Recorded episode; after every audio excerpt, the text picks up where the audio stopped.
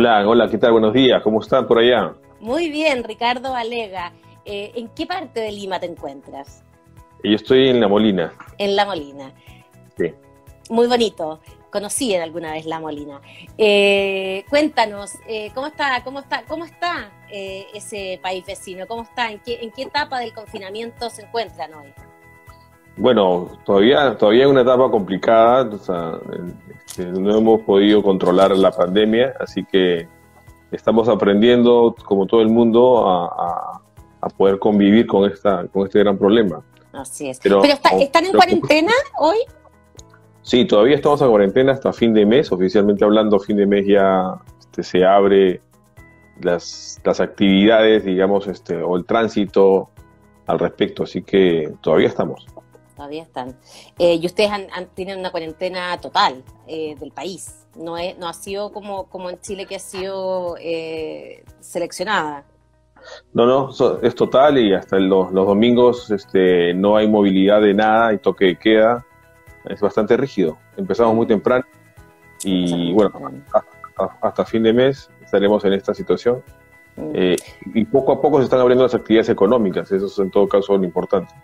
Sí, Así es. Ricardo entonces Valega, fundador y CEO de ID4, ¿así se llama? Sí, ID4 es nuestra marca. ID4, ya, bueno, ID4, está bien. Y esto es, a ver, eh, eh, explícanos, ¿cuánto tiempo tiene ID4 y eh, qué hace exactamente? Bueno, nosotros somos una empresa formada hace, cuatro años. nos dedicamos exclusivamente a los temas de Internet de las Cosas. tenemos un perfil muy, muy fuerte en la parte de investigación y desarrollo Pienso yo que más o menos dos años hemos estado batallando muy fuerte en investigación en estas nuevas tecnologías disruptivas y hemos desarrollado una plataforma eh, de IoT para poder gestionar todo tipo de sensores y, eh, máquinas. Eh, nos dedicamos, al inicio empezamos, empezamos con el tema de, minería, digamos, este, igual que Chile, Perú también tiene un potencial muy grande en minería, así que es ahí donde apuntamos nuestras balas. Y ahí hemos, y, siendo un entorno bastante duro, complejo, hemos aprendido muchas cosas que las estamos aplicando a, otros sectores. Ya, y exactamente, por ejemplo, un, ejemplo concreto de cómo operan en el sector de la minería, que, eh, de la Internet de las Cosas, que se aplica a qué tipo de maquinaria. Grafícanos un poco para, para imaginarnos cómo opera. Por ejemplo, nosotros eh, eh, nos enfocamos en minería subterránea, por ejemplo, al inicio, y poder controlar por dónde están caminando las personas, los vehículos en la mina subterránea sin facilidades de conectividad fue nuestro gran reto, ¿no?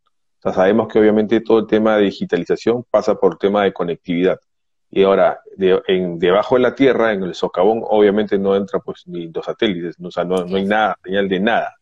Así que eh, tuvimos que pensar en una tecnología que genere conectividad inalámbrica, económica eh, para poder entrar en el socavón. Y sobre eso este, desarrollamos y aprendimos a desarrollar tecnologías unas redes mesh, se denomina el término, la cual permite ir saltando y vas, vas entrando en la mina de forma inalámbrica, salto a salto, y comienzas a digitalizar este, las rutas principales, vamos a decir así, de la mina. Y sobre eso entonces empiezas a controlar por dónde va el camión, por dónde van las personas, si las personas están, están en el vehículo o manejan el vehículo que le corresponde, estas máquinas enormes, ¿no es cierto? Y, no es, por ejemplo, pues una persona que no está certificada y está manejando un scoop, ¿no? Eh, o está perforando una perforadora, entonces tú puedes hacer el match entre persona y máquina que están trabajándola eh, y asimismo hasta controlar cuánto tiempo está en esas actividades eh, y controlar los costos, la seguridad, eh, forma bastante precisa. Estamos conversando con Ricardo Valega, fundador y CEO de ID4, eh, que es un emprendimiento peruano. Él está en Lima. Eh, estamos en una alianza con, con Isil Ventures, perdón, Usil Ventures, que, que, es una aceleradora de la Universidad San Ignacio de Loyola de Perú. Ricardo, antes de que se usara esa tecnología que ustedes logran conectar entonces todo esto, eh, eh, este socavón, digamos, con, el mundo, eh, ¿cómo operaba ese socavón? ¿O ¿Cuál es la diferencia entre la llegada de ustedes y lo que ocurría antes?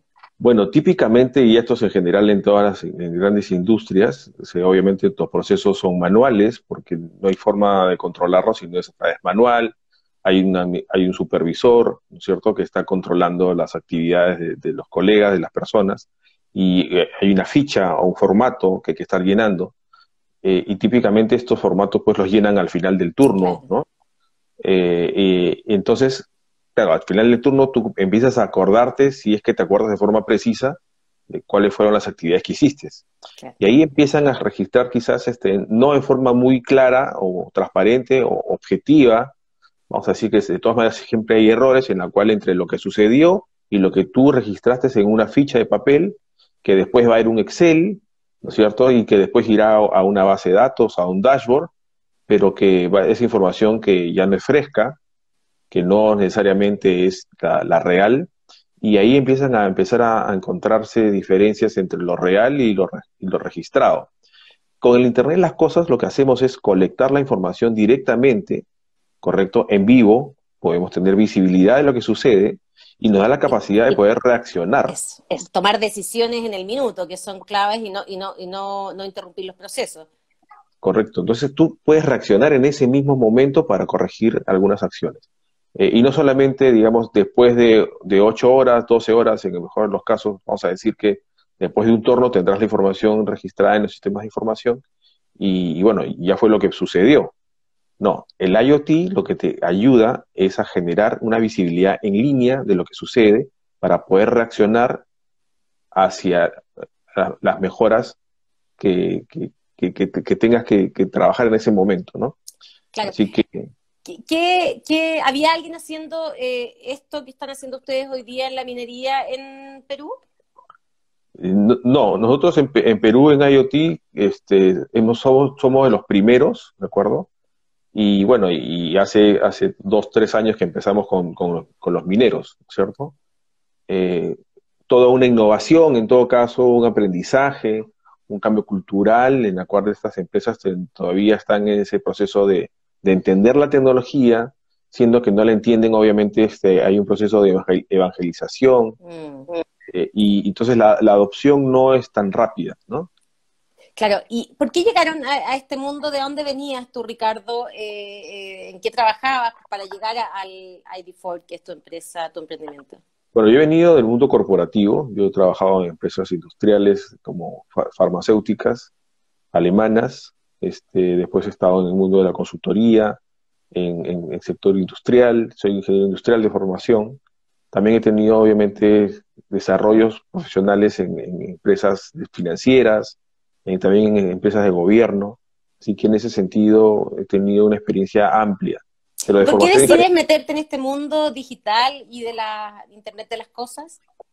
Bueno, fue coyuntural, pienso yo. Tuvimos un evento en, Estados Unidos, en Las Vegas, en las cuales este, hace, eso fue hace cuatro años casi, en la cual este, empezamos a, o sea, encontramos un foro muy interesante de IoT, eh, y, era una tecnología obviamente nueva, disruptiva, nos, llamó la atención mucho el gran potencial que tiene de generación de soluciones, de negocios, de oportunidades y de productividad para las empresas. Eh, así que eh, nos enganchamos, conocimos a, un equipo de profesionales muy interesantes en Estados Unidos que nos motivó a seguir con ello y de ahí no hemos parado, afortunadamente yo ya están en la, en la minería, sí, o sea, por donde entraron, a, o sea, la industria con la que partieron, y hoy en qué otros sectores están. Siendo que minería fue el caso más complicado, siendo todos estos temas de conectividad, procesamiento, perdón, conectarnos a las máquinas, de allí pudimos saltar a manufactura, líneas de producción, ¿de acuerdo? Conectarnos a las máquinas, saber cuándo la línea de producción está funcionando, a qué velocidad va, cuántas veces paró, cuáles son las razones por las máquinas paró.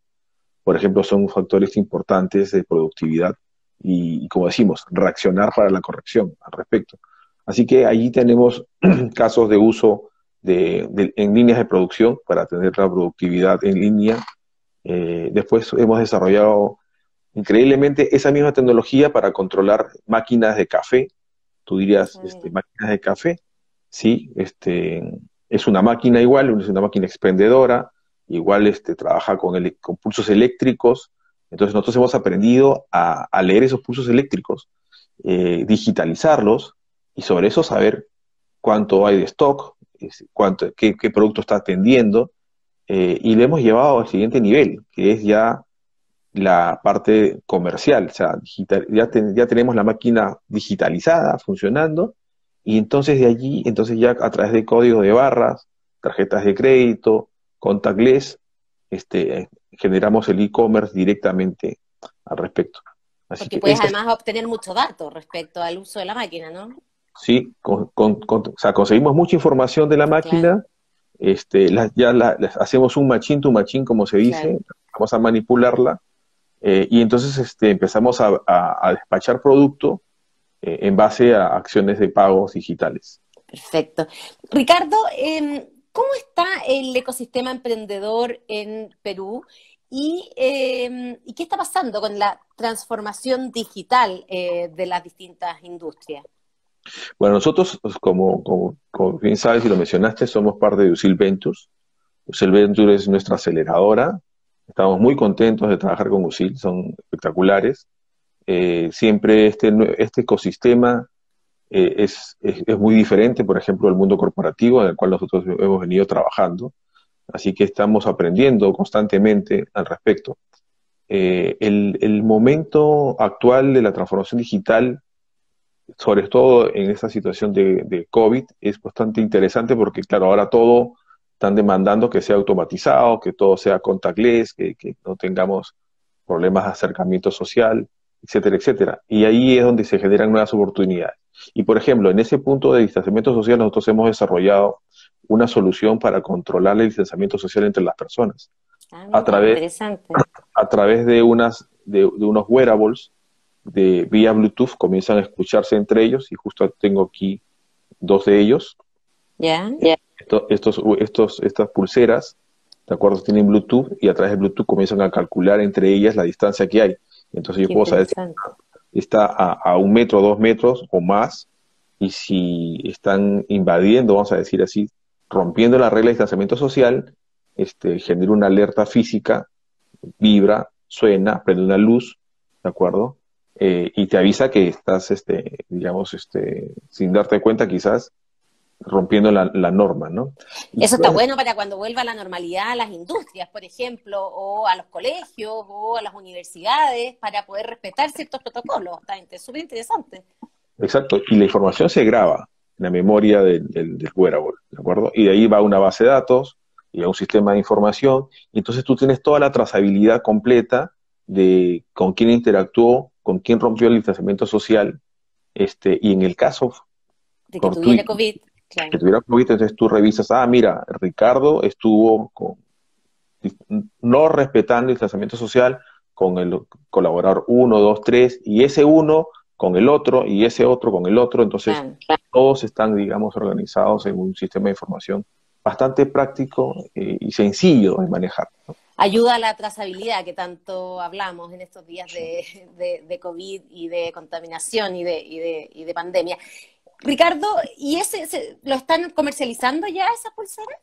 Sí, hemos empezado a comercializarlo justamente nosotros, este, al ser este, una, un, un startup que está en el paraguas de, Open Future, el, programa de Telefónica, hemos este, podido ya hacer, acercar nuestra oferta a Telefónica del Perú en este caso, y ya estamos con, con, pedidos al respecto. ¿Y, quién, quién, ha enganchado? ¿Qué, tipo de eh, compradores? Eh, ¿De qué industrias o de qué sectores? Típicamente empresas eh, de, carácter operacional, mm. del supply chain, ¿no? De, operaciones complejas, como la minería, por ejemplo, como la manufactura. Este, grupos, grupos grandes mineros, grupos grandes industriales son los, los cuales, en los cuales hemos empezado. En verdad aquí Telefónica nos ha ayudado muchísimo con su fuerza de ventas. Los chicos de ventas de Telefónica son muy hábiles, muy rápidos, y hemos podido este, rápidamente, ya estamos a un poco más de 100 días de la pandemia, pero hemos logrado en estos, en estos plazos ya tener, digamos, un producto funcionando y, una aplicación.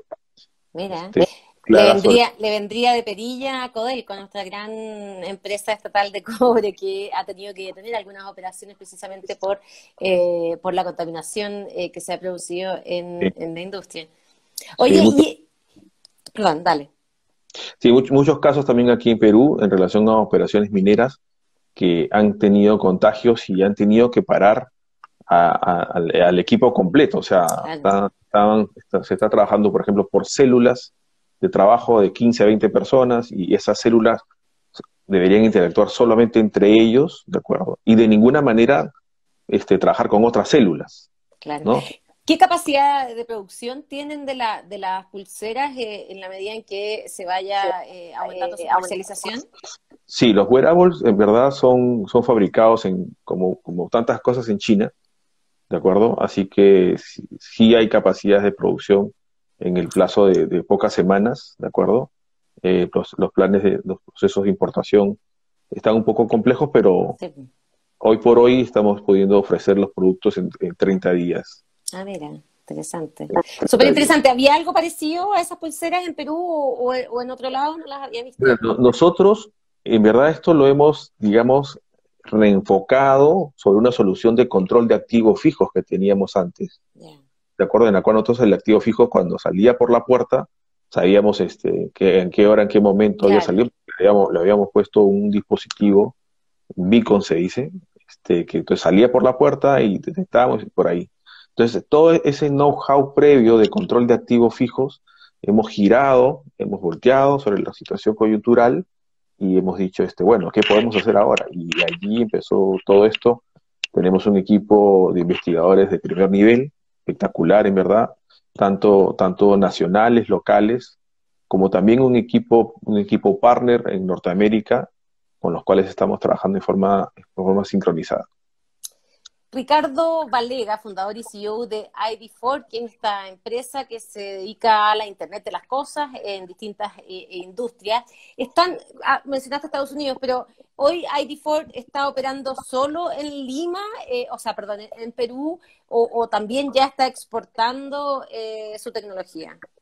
No, hasta, hasta el momento solamente estamos en Perú.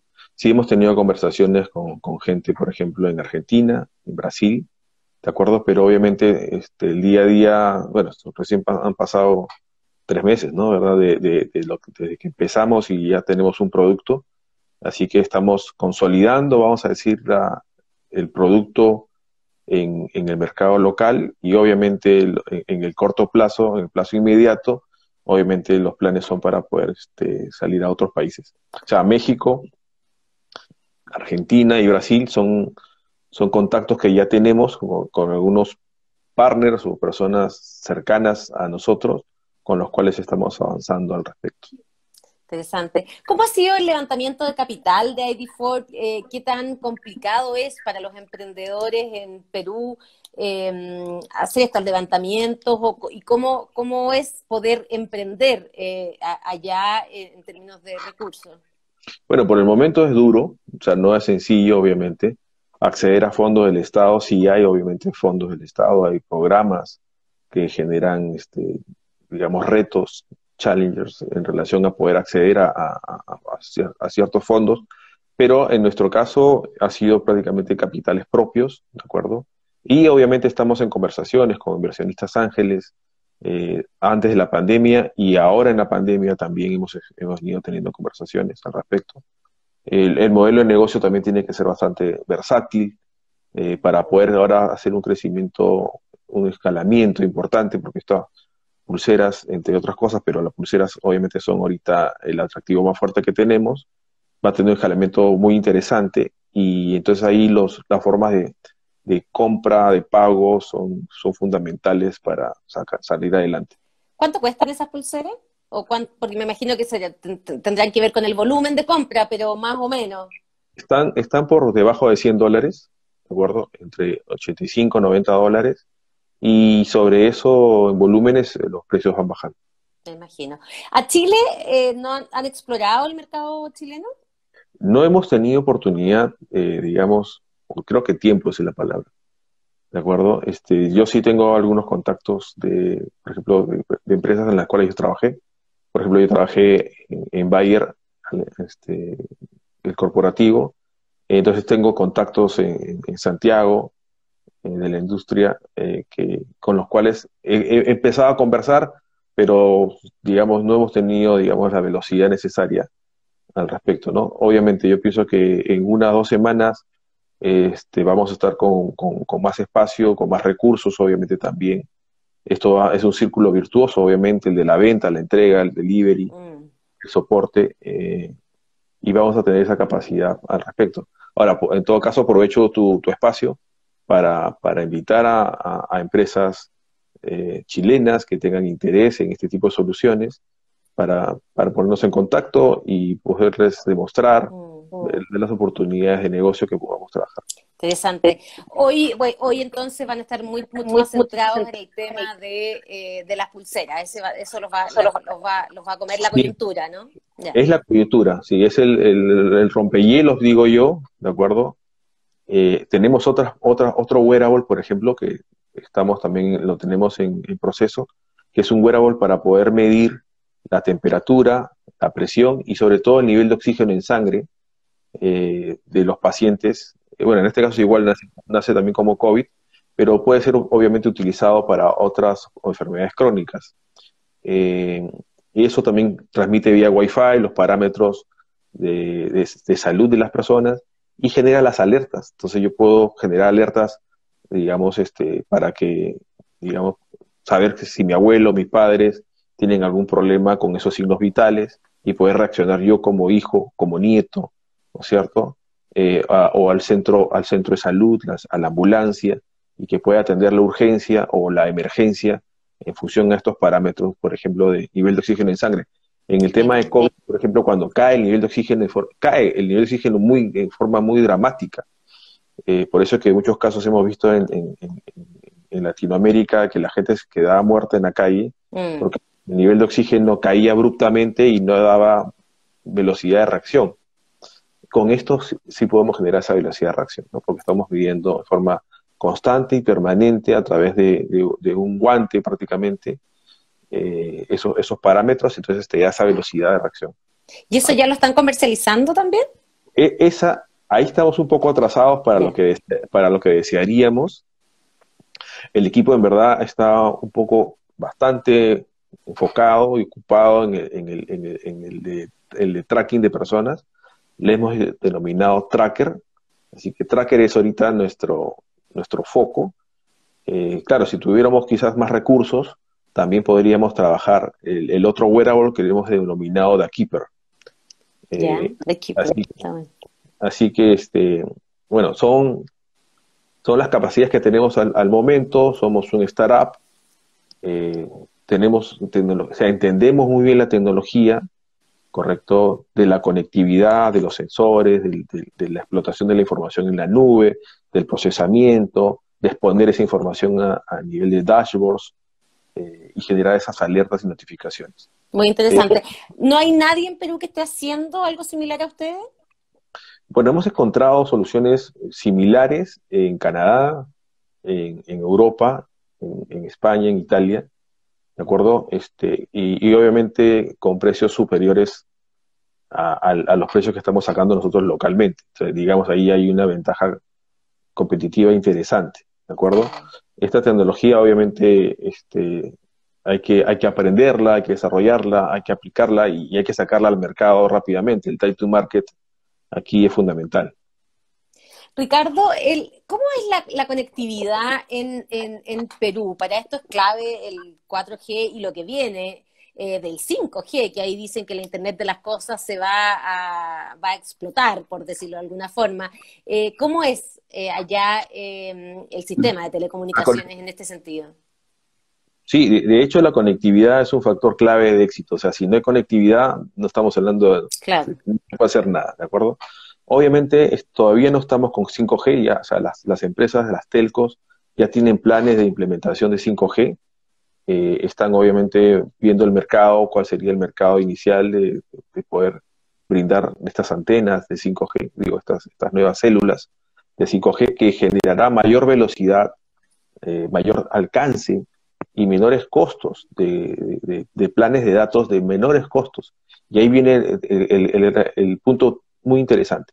Mayor cobertura, ¿de acuerdo? Hay tecnologías de corto alcance y hay tecnologías de largo alcance. Ahí hay todo todos unos detalles al respecto. Pero vamos a decir en simple de que va a haber mayor cobertura, mayores capacidades para el Internet de las cosas, ¿de acuerdo? Que son, tienes que tener, digamos, una conectividad que no tiene que ser de alto volumen, de alta velocidad, sino que se conecte porque estas, estas cositas, digamos, son tramas de datos pequeñas, ¿de acuerdo? Entonces, cobertura, costos bajos, ¿de acuerdo? Gran alcance. O sea, estas señales van a poder entrar hasta un, hasta un subter, hasta un sótano, por ejemplo, ¿no?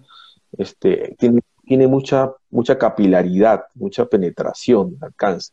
Entonces vas a poder tener tus medidores de agua, correcto, tus medidores de, energía eléctrica, tus consumos conectados, ¿de acuerdo? Ese es otro caso que tenemos muy interesante que estamos trabajando, avanzando con Enel, Perú, para poder conectar los, medidores. Mm. Sí, y, entonces ya no, ya no tienes eh, al, acá le decimos lecturero que está registrando a mano, ¿no? Que va a la casa, mira el, el numerito y, y, eso va en la factura. Así que ahí tenemos una iniciativa que estamos avanzándola, eh, entonces, casos que a través de la conectividad, menores costos, los sensores bajan de precios de forma muy importante, realmente muy interesante. Entonces, hace viable, hace, hace, el, caso, hace el caso de negocio perfecto para, digamos, mejorar, hacer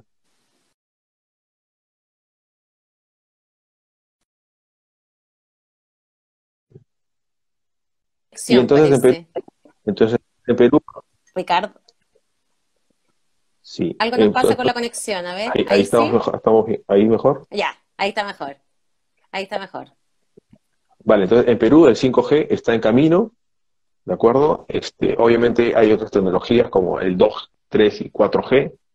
El 2, 3 y 4G obviamente todavía están allí y también hay formas de, conectarse, ¿no? Pero pienso que el 5G sí va a tener grandes beneficios. Muy interesante, Ricardo, eh, ID4, eh, fundador y CEO, Ricardo Valega. ¿Cuánta gente trabaja hoy en ID4? Bueno, nosotros somos un, equipo chico, ¿verdad? Somos, somos cuatro personas, de, digamos, a tiempo completo en Perú, ¿de acuerdo? Después, este, en base a los diferentes proyectos, contratamos servicios de especialistas. Tenemos en nuestro equipo ingenieros mecatrónicos, ingenieros de procesos, ¿de acuerdo? Gente de sistemas, obviamente.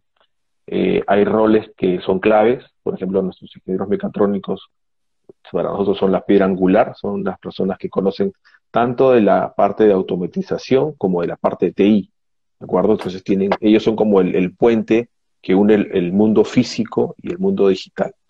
Eh, y de allí, obviamente, están nuestros este, ingenieros de sistemas eh, y la alianza que tenemos con la gente en Norteamérica eh, nos trae, digamos, este, mucha innovación. Ahí tenemos equipos de matemáticos, ¿de acuerdo? Que parece mentira, pero las matemáticas acá pues. son, fundamentales. Para, para este tema de las pulseras, este, los matemáticos tienen que estar ahí haciendo los algoritmos de distanciamiento social y, los filtros que tengan que haber. Así que allí, digamos, este, complementamos de, mi parte, el, conocimiento al mercado, eh, relevar esos casos de uso, esas necesidades, plasmarlas obviamente eh, en documentos que sean entendibles por, todo el equipo, ¿no? Poder conversar, conversar el mismo idioma es, un, es vital. Muy interesante. Ricardo Valega, entonces fundador y CEO de ID4, muchas gracias por eh, conversar con Lab Café, muy interesante eh, todo lo que se viene en la Internet de las Cosas, el que está bien posicionado hoy en este tema va a ser, eh, esperamos, un gran triunfador en unos años más también, cuando, cuando volvamos a la normalidad, la, digitalización, la Internet de las Cosas, van a ser, o sea, el fenómeno que, en el que hay que estar. Así que muchas gracias por acompañarnos y muy interesante la historia. Bien, muchas gracias a ustedes. De igual manera, este, agradecer el espacio y también motivar, obviamente, a, los emprendedores a que, a que persistan, a que se enfoquen, que, hay grandes oportunidades, en verdad, en esta real transformación de la sociedad. Y además, Y además no hay frontera. En esta cuarta revolución industrial eh, no hay frontera. Estamos hablando eh, no solo de emprendedores en Perú, sino que además, eh, ustedes como decías, alianza con Estados Unidos, en fin. aquí el crecimiento, o sea, son emprendimientos para el mundo finalmente. Así que nada, pues, puros aplausos. Sí, importante. Muchas gracias. Gracias. solamente, para cerrar, o sea, fortalecer el, ecosistema entre, entre los diferentes actores, agradecer a, Auxil Ventures por la, por la ayuda que nos, que nos brinda y, bueno, nuevamente, simplemente gracias y éxitos para todos. Eso, muchas gracias también. Ojalá tengamos las pulseritas por, este, por estos lados eh, cuando empecemos a volver a la normalidad para, para, para poder asegurarnos de alguna forma una, mejor forma de trabajar y más segura. Así que ojalá las tengamos por aquí. Chao. Vale, ven, un abrazo.